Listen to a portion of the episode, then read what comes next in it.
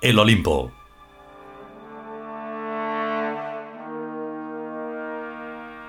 Decimonono capítulo. Tercera parte.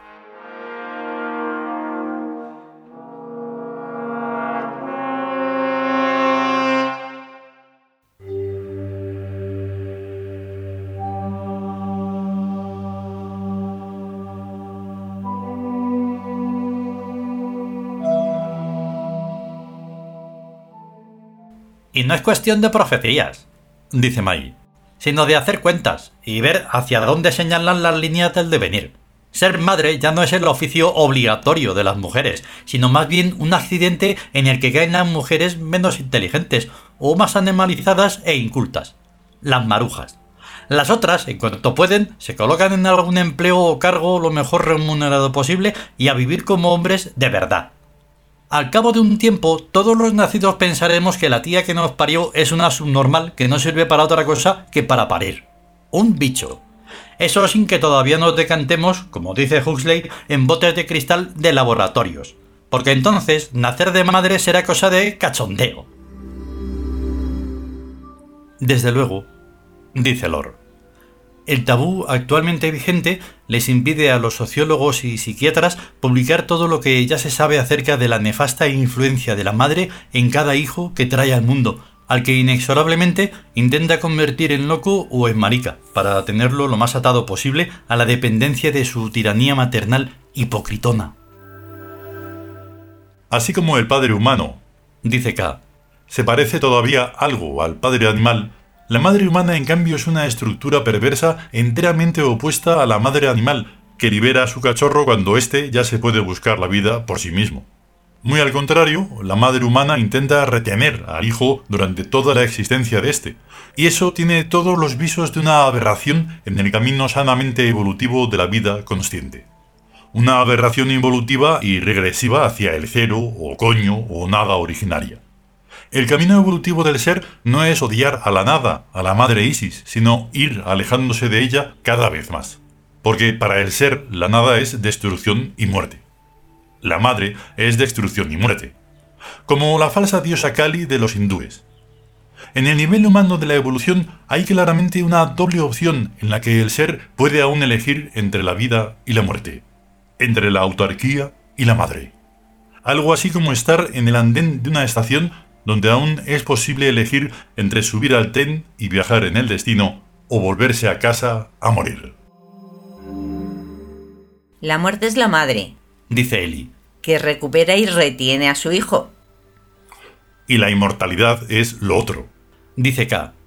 La antimadre y antimuerte que nos hace dioses, por ahora, y luego cualquiera sabe qué. La vida. Y ahora es justamente el momento en que debemos elegir o volvernos a la madre muerte, o continuar el viaje infinito de la vida a donde quiera llevarnos. No estoy hablando en metáforas ni con líricas.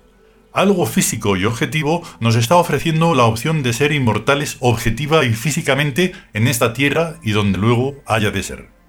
La madre nos está cantando sus cantos de sirenas para que regresemos a su seno de muerte, pero también hay otra voz que suena lejos, en las remotas alturas del Zam.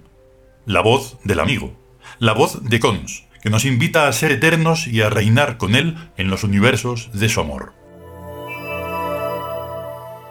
Es solo cuestión de elegir, en sum, en no polaridad, en libertad exenta de toda influencia, aquella opción que el yo del espíritu que hay en cada uno de nosotros considere buena y mejor.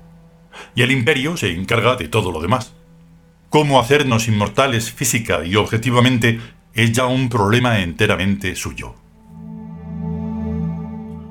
A mí me parece de perlas, dice Lord, no tenernos que preocupar de los detalles para conseguir la inmortalidad, pero comprendo que nos es absolutamente indispensable considerarla posible.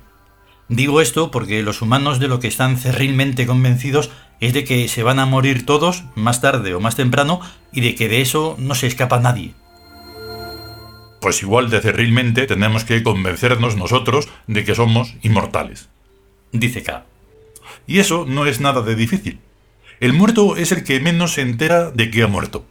Si una persona se emperra en creer que es inmortal, Si por casualidad entrara en coma, pensaría que es un leve desmayo o un sueñecito del que enseguida despertará.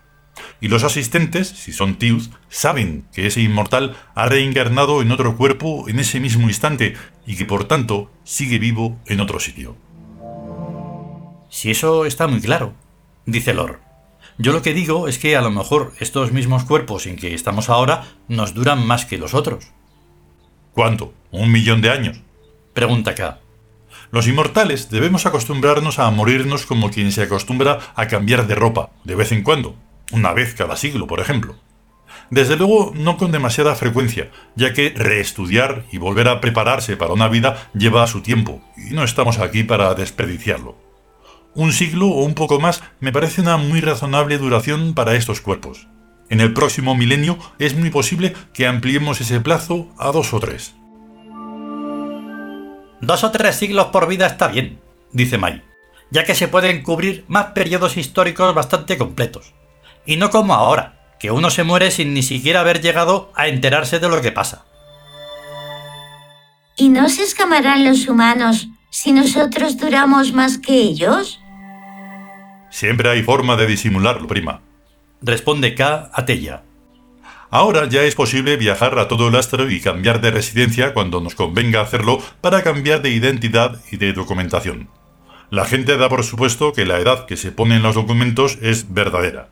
Así que, con ir comprándonos documentaciones falsas en los sitios donde las vendan, que haya porrillo, el asunto queda resuelto.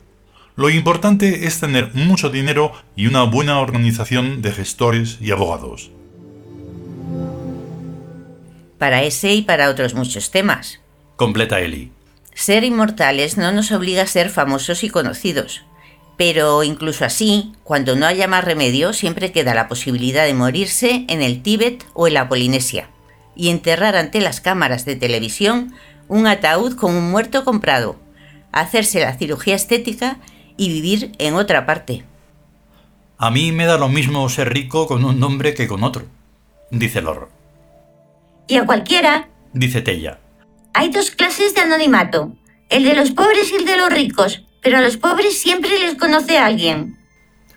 Y en cambio a los ricos de verdad, continúa la frase Lord, nadie les conoce si ellos no quieren, ya que pueden establecer su residencia en grandes posesiones recónditas puertas bajo el nombre de un subordinado.